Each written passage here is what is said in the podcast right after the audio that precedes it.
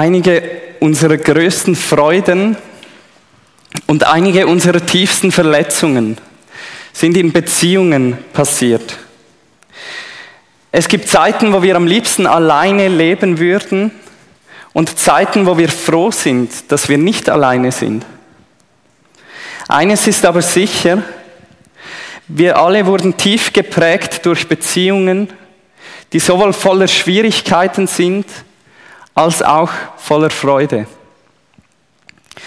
Mit diesem Zitat vom Theologen und Seelsorger Paul Tripp möchte ich heute Abend euch alle herzlich begrüßen und ich möchte euch mit hineinnehmen in ein Thema, das nicht ganz einfach ist. Ein Thema, das eben sowohl ganz viel Schönes haben kann, als auch ganz viel Schwieriges und Verletzendes. Und wir möchten uns deshalb gemeinsam einen Bibeltext anschauen, wo auch all das drin ist. Sowohl das Schöne als auch das Schwierige. Und wir finden in dieser Bibelstelle eine falsche Beziehung, eine richtige Beziehung und die wichtigste Beziehung. Und diese drei Punkte habe ich auch der Predigt heute Abend gegeben. Und wenn ihr Lust habt, mitzulesen, ich werde heute nicht den ganzen Bibeltext einblenden, weil er ziemlich lange ist. Aber wenn ihr mitlesen möchtet, dann findet ihr diese Bibelstelle im Buch der Sprüche im Kapitel 5. Also Sprüche, das ganze Kapitel 5. Und ich werde es heute Abend so machen, ich werde immer einige Verse lesen und dann einige Gedanken dazu weitergeben. Ja, und lasst uns beginnen mit dem ersten Punkt, wo es um eine falsche Beziehung geht. Und ich möchte euch die ersten beiden Verse vorlesen, Sprüche 5, die Verse 1 und 2. Mein Sohn, sei aufmerksam und hör auf meine Lehre, denn ich weiß, wovon ich rede. Dann lernst du überlegt zu handeln und an deinen Worten erkennt man, wie vernünftig du bist. Dieser Anfang vom Bibeltext ist ganz typisch für das Buch der Sprüche. Falls ihr schon mal darin gelesen habt, dann wisst ihr, Sprüche lesen fühlt sich immer ein bisschen so an, als wenn dein alter weiser Großvater ähm, am Kamin sitzt vor dem, vor dem prasselnden Feuer und er nimmt dich so zur Seite und sagt, so Junge, jetzt will ich dir mal etwas über das Leben erzählen. Und auch das hat einen Grund, und zwar, dass dieses Buch der Sprüche im Alten Testament zu den sogenannten Weisheitsbüchern gehört. Eine Handvoll Bücher im Alten Testament haben besonders die Weisheit zum Thema. Und im, so im hebräischen Denken hat Weisheit bedeutet, nicht nur, dass man im Kopf alles Mögliche drin hat, sondern auch, dass man mit den Händen und mit den Füßen ein richtiges Leben leben kann. Dass man erkennt hat, worum es im Leben eigentlich geht und dass man dann auch danach handeln kann. Das bedeutet Weisheit in der Bibel. Und wir reden ja manchmal davon, dass etwas vom, vom Kopf ins Herz rutschen muss. Und genau darum geht es eigentlich, in, wenn es in der Bibel um Weisheit geht. Es geht eigentlich darum, dass der Kopf und das Herz zusammenkommen und das Ziel ist, dass man ein gutes Leben leben kann ein richtiges Leben, dass man die richtigen Prioritäten setzen kann und danach leben kann. Ich möchte euch weiterlesen, und zwar die Verse 3 bis 6 aus Sprüche 5. Die Frau eines anderen Mannes kann nämlich sehr verführerisch sein, wenn sie dich mit honigsüßen Worten betört. Aber glaub mir, am Ende ist sie bitter wie Wermut und tödlich wie ein scharf geschliffenes Schwert. Sie bringt dich an den Rand des Abgrunds und reißt dich mit in den Tod. Von dem Weg, der zum Leben führt, ist sie längst abgekommen. Ohne es zu merken, läuft sie immer weiter in die Irre. Ja, und jetzt geht es eben um diese ungesunde Beziehung, diese falsche Beziehung, wir würden heute vielleicht sagen, eine, eine toxische Beziehung. Was zeichnet diese Beziehung aus? Warum ist sie falsch? Was macht sie zu etwas Falschem? Sie verspricht am Anfang das Leben und sie gibt am Schluss den Tod. Sie verspricht Leben zu geben, aber sie hält dieses Versprechen nicht. Sie hat ein böses Ende. Ich weiß nicht, ob ihr per Zufall die Geschichte von Karl Lenz kennt. Vielleicht hat der eine oder die andere diesen Namen schon mal gehört. Karl Lenz war ein ganz berühmter Pastor in den USA. Er war, er hatte in New York City die Hillsong Church geleitet und er war bekannt, beliebt für seine guten Predigten. Er war sehr groß und gut aussehend, er hat sich immer gut angezogen. Er, äh, er galt so ein bisschen als der Hipster-Pastor. Er hatte so eine ganz coole goldene Brille. Und Lenz wurde international bekannt dafür, dass er ähm, Justin Bieber getauft hat, den berühmten Sänger. Er war, wenn man das so sagen kann, er war als Pastor alle, alle haben zu ihm hochgeschaut. Er war einfach eine ganz große Nummer, besonders in den USA. Und Karl Lenz ist heute nicht mehr Pastor. Und wahrscheinlich wird er nie wieder Pastor sein. Warum? Weil Karl Lenz sich auf eine Beziehung eingelassen hat, die am Anfang ganz verlockend ausgesehen hat, aber ihn am Schluss alles gekostet hat.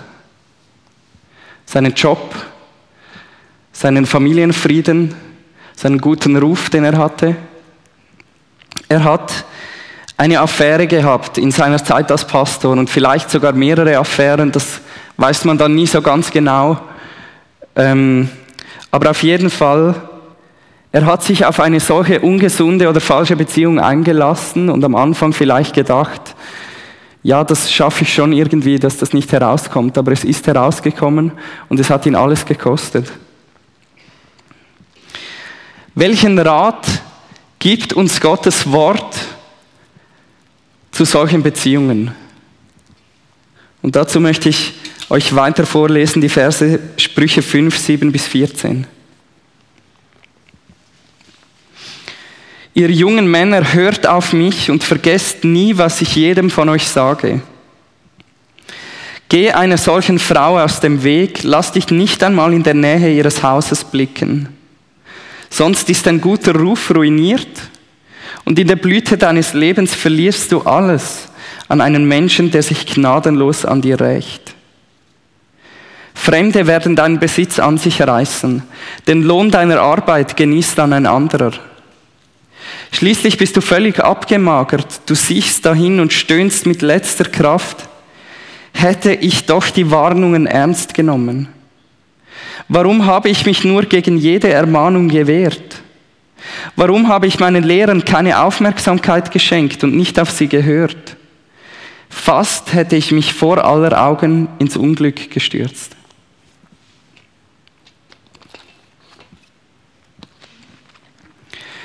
Der Rat von Gottes Wort ist ganz klar und eindeutig.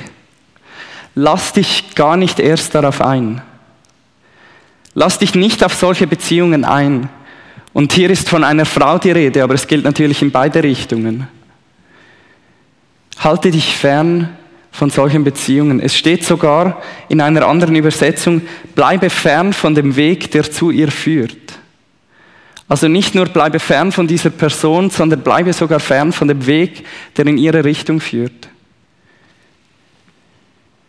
Und mit anderen Worten, triff bestimmte Vorkehrungen, damit du gar nicht erst in diese Situation hineinkommst. Vielleicht bist du verheiratet und hast eine Arbeitsstelle und auf der Arbeitsstelle gibt es eine Kollegin und du verstehst dich so gut mit ihr und sie sieht auch ziemlich gut aus. Mach einen Umweg um diese Person. Such gar nicht erst ihre Nähe. Vielleicht musst du dafür Vorkehrungen treffen. Vielleicht musst du deine Kaffeepause verschieben, damit sie an einem anderen Ort ist. Wenn du merkst, diese Person bringt mich irgendwie in Versuchung, sie bringt mich in Gedanken, die nicht gesund sind. Und ich weiß, das klingt sehr hart und ein bisschen gesetzlich. Und vielleicht sagst du, ja, aber ich bin doch Christ, ich muss doch alle Menschen lieben und gerne haben. Vielleicht sagst du, aber ich möchte dieser Person etwas von meinem Glauben weitergeben. Ich glaube, ich glaube, Gott kennt unsere Schwäche. Er weiß, dass wir sehr oft uns selber in Situationen bringen, die nicht gesund für uns sind, die nicht gut für uns sind. Er weiß, wie schnell wir uns selber Grenzen setzen, aber diese Grenzen dann auch wieder überschreiten. Und plötzlich an einem Ort stehen, wo wir gar niemals hin wollten. Vielleicht kennt ihr die Geschichte von Josef aus dem Alten Testament. Josef war einmal allein in einem großen Haus und in diesem großen Haus war auch die Frau seines Chefs. Wir wissen es nicht genau, aber ich gehe jetzt einfach mal davon aus, dass sie gut aussah und sie wollte ihn unbedingt haben und sie sagte ihm das immer wieder, Woche für Woche. Und dann eines Tages waren sie beide ganz allein und sie hat ihn sogar gepackt an seinem Pullover. Wisst ihr, was Josef nicht gemacht hat? Er hat sich nicht hingesetzt und hat mit ihr diskutiert. Ja, weißt du, es ist eben schwierig, er ist mein Chef und so weiter. Ich habe da einen hohen Moralkodex, ich kann das jetzt nicht machen. Josef ist davon gerannt, wie ein Leichtathlet. Er hat sogar seinen Pullover liegen lassen. Ich glaube, Josef hat seine eigene Schwäche gekannt und er wollte gar nicht erst in diese Situation landen. Und ich glaube, das sollten auch wir tun, wenn wir merken, dass wir in diesem Punkt in Gefahr sind, dass wir in einer Situation sind, die für uns nicht gut ist. Und warum sollten wir das tun? Warum sollten wir so streng sein in diesem Punkt? Weil es sich einfach nicht lohnt. Denkt noch mal kurz an Karl Lenz. Karl Lenz ist nicht eines Tages aufgestanden und hat gesagt, eigentlich möchte ich in einem halben Jahr meinen Job verlieren. Eigentlich möchte ich meinen guten Ruf aufs Spiel setzen. Eigentlich möchte ich meinen Familienfrieden ins Wanken bringen. Er hat sich das nicht vorgenommen. Aber ich glaube, er hat auch keine Vorkehrungen getroffen. Ich weiß es nicht, aber ich denke, dass er nicht genug vorsichtig war. Es lohnt sich einfach nicht. Was ist die Alternative zu einer solchen falschen Beziehung im Buch der Sprüche? Und dazu möchte ich euch jetzt die Verse 15 bis 19 vorlesen. Freu dich doch an deiner eigenen Frau. Ihre Liebe ist wie eine Quelle, aus der immer wieder frisches Wasser sprudelt. Willst du sie verlieren, weil du dich mit anderen einlässt? Dir allein soll ihre Liebe gehören, mit keinem anderen sollst du sie teilen. Erfreue dich an deiner Frau, die du als junger Mann geheiratet hast. Lass sie eine Quelle des Segens für dich sein. Bewundere ihre Schönheit und Anmut. Berausche dich immer wieder an ihren Brüsten und an der Liebe, die sie dir schenkt.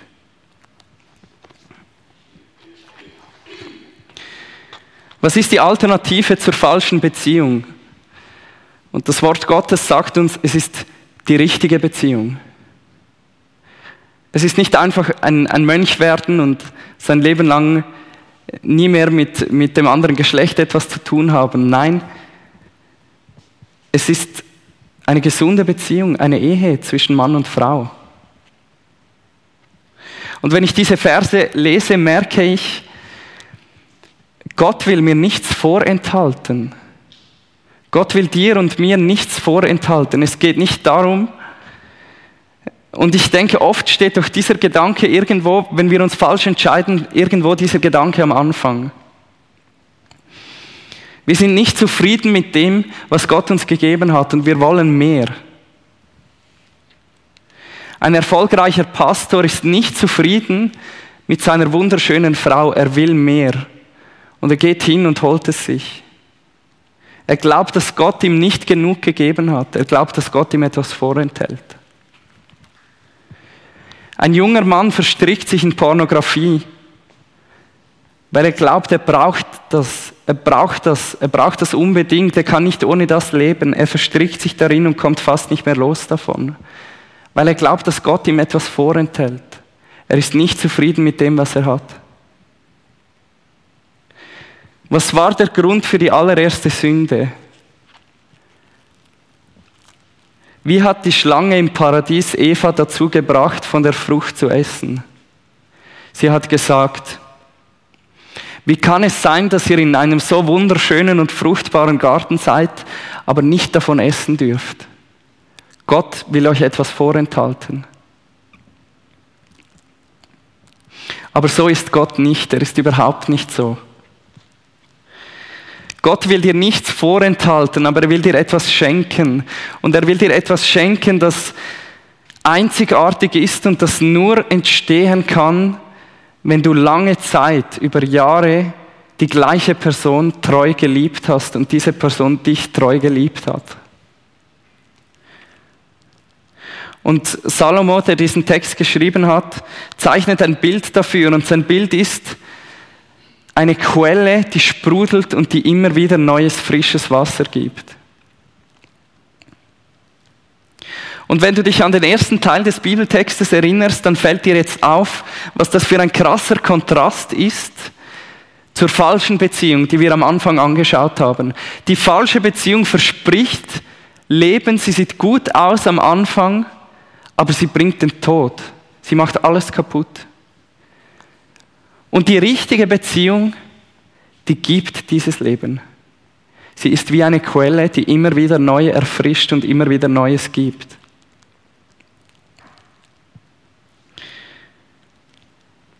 Was hier nicht steht, ist, dass das einfach automatisch geschieht.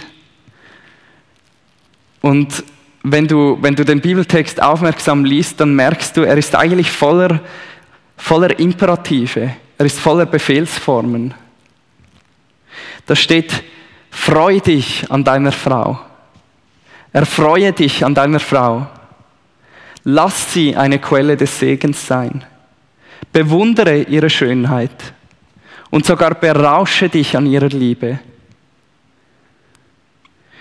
Ich glaube, Liebe ist etwas sehr, sehr Aktives. Es ist eine Entscheidung und es ist nicht selten ein Kampf. Und nicht selten ein Kampf gegen das eigene Ego, das jetzt gerade etwas anderes möchte, das mehr möchte, als es schon bekommen hat.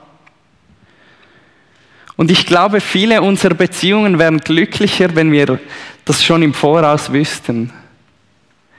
Wenn wir nicht diese Hollywood-Vorstellung hätten von, ja, irgendwann kommt eine, eine Person geritten und die macht mich komplett. Das ist einfach Unsinn. Und wenn du in einer Beziehung bist, wenn du verheiratet bist, möchte ich dich von Herzen ermutigen heute Abend, für diese Liebe zu kämpfen, für diese Quelle, die immer wieder sprudelt, für diese Liebe, die immer wieder neu erwachen kann und immer wieder neu etwas schenken kann. Vielleicht hast du mit deinem Partner eine Aktivität, die ihr früher viel gemacht habt und jetzt nicht mehr so häufig. Vielleicht seid ihr gerne wandern gegangen oder habt immer wieder einmal ein Restaurant, ein neues ausprobiert. Und ich möchte dich heute Abend ermutigen, das einfach wieder einmal hervorzuholen, das wieder einmal zu tun und diese Liebe neu zu pflegen, neu zu wecken. Und wenn du Single bist und nicht in einer Beziehung bist, es tut mir leid, es geht halt heute Abend ein bisschen sehr viel um, um, um Beziehung, um Ehe auch. Aber wenn du Single bist, möchte ich dich ermutigen, nicht zu resignieren. Manchmal bekommt man, wenn man viel Verletzungen in Beziehungen erlebt hat, bekommt man manchmal so ein negatives Bild und denkt, ja, da gibt es ja nur Verletzungen, da kann nichts Gutes daraus entstehen. Ich möchte dich ermutigen, die Hoffnung nicht aufzugeben, aber diese Zeit zu nutzen, ein gutes biblisches Bild von Beziehung und von Liebe zu bekommen. Als ich noch ein Teenager war, hatte ich so diese Hollywood-Vorstellung. Und, und ich hatte mega viele Illusionen, wie es dann sein würde, wenn ich eine Beziehung habe. Und als ich dann wirklich Beziehungen erlebt habe, da ist das alles zerbrochen. Alle meine Träume und Illusionen, es war in der Realität ganz anders. Und ich habe eine Zeit lang das wirklich so negativ erlebt, dass ich gedacht habe, eigentlich möchte ich das gar nicht. Eigentlich ist es für mich jetzt genug mit diesem Thema Beziehungen. Und das war ironischerweise der Moment, wo ich bereit war für meine erste gesunde und wunderschöne Beziehung mit Rebi, die ich, die ich auch heute noch haben darf. Und ich möchte dich dazu ermutigen, diese Hoffnung nicht aufzugeben, aber auch das richtige Bild von Beziehung zu bekommen. Ein Bild, das frei ist von so Wunschdenken und Illusionen und, und das einfach sich wirklich auch auf das, auf das Wort Gottes stützen kann. Und jetzt möchte ich mit euch zum Schluss dieses Bibeltextes kommen, zu den Versen 20 bis 23. Mein Sohn, willst du dich wirklich mit einer anderen vergnügen und in den Armen einer fremden Frau liegen? Denk daran, der Herr sieht genau, was jeder einzelne von uns tut. Nichts bleibt ihm verborgen. Wer Gottes Gebote missachtet, dreht sich selbst einen Strick und ist gefangen in seiner Schuld. Wer sich nicht beherrschen kann, schaufelt sich sein eigenes Grab. Ja, in seiner großen Dummheit läuft er direkt hinein. Hier ist zum Schluss noch einmal eine Warnung vor dieser falschen Beziehung, eine Warnung, das nicht zu tun, weil es sich einfach nicht lohnt.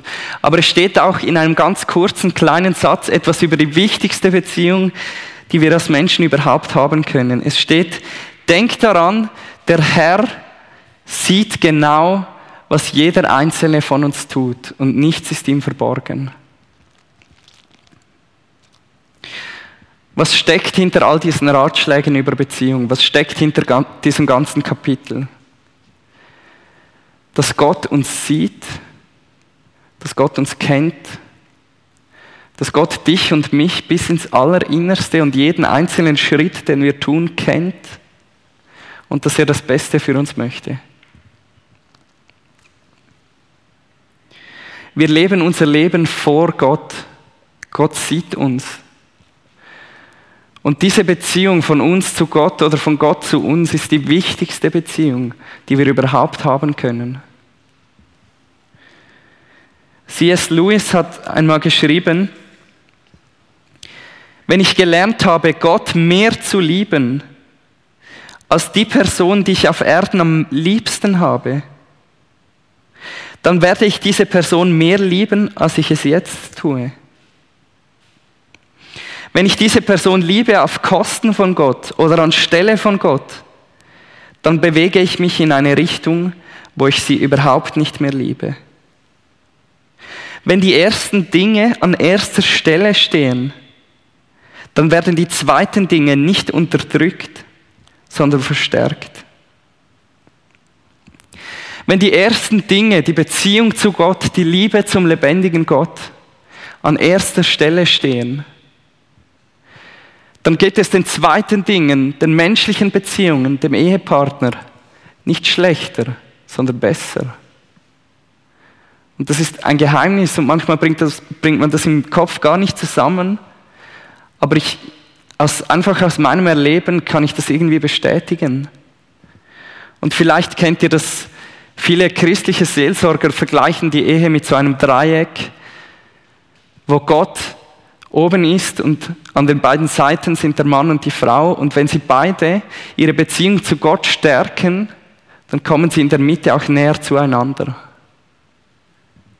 Und ich, ich glaube, das ist eine Wahrheit. Ich glaube, in dem Maß, wo wir die Beziehung zu Gott stärken und pflegen, da wird es auch unseren menschlichen Beziehungen gut tun.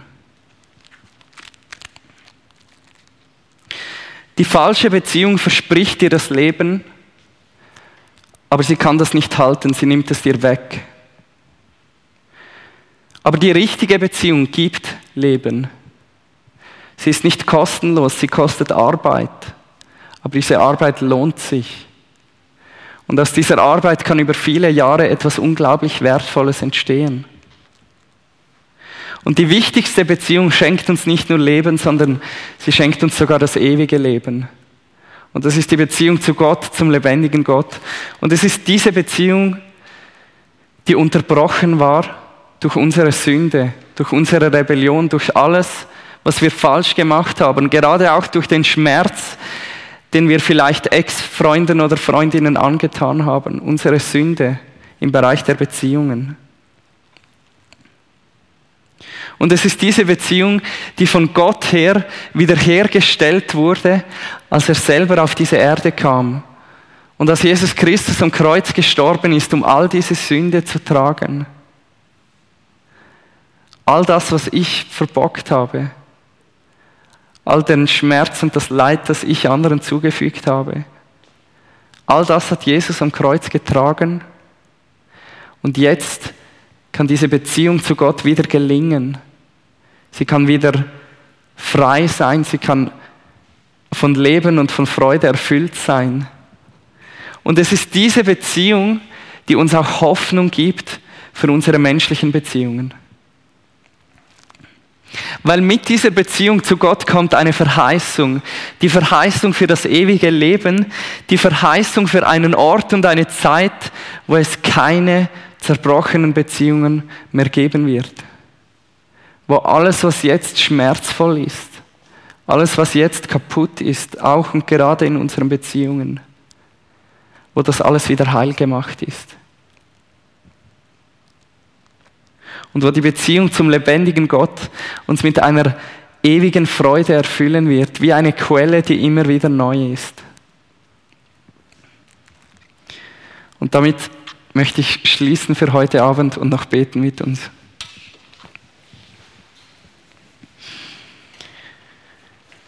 Vater im Himmel, ich danke dir von ganzem Herzen für die Hoffnung, die du uns schenkst, gerade im Bereich der Beziehungen. Eine Hoffnung, die sogar über die Welt ausgeht und uns einen Blick gibt auf das, was nachher kommen wird. Und Herr, ich bitte dich jetzt in dem Moment für alles, was auch gerade in dem Raum und unter Personen, die heute Abend da sitzen, um ist an Zerbrochenheit, an Schmerzen ausgelöste Beziehungen, an Enttäuschungen, an Missverständnis. Und ich bitte dich, dass du heil machst, was zerbrochen ist. Das ist das Zeichen von dem Wirken, Vater, dass du heil machst, was zerbrochen ist. Dass du wieder herstellst, wo menschlich keine Hoffnung mehr da ist. Und ich bitte dich, dass wir alle das sehen, Herr, wie Beziehungen wachsen und gesund werden. Und bis wir eines Tages an dem Ort sind, wo es keinen Zerbruch und kein Schmerz und kein Leid mehr gibt. Amen.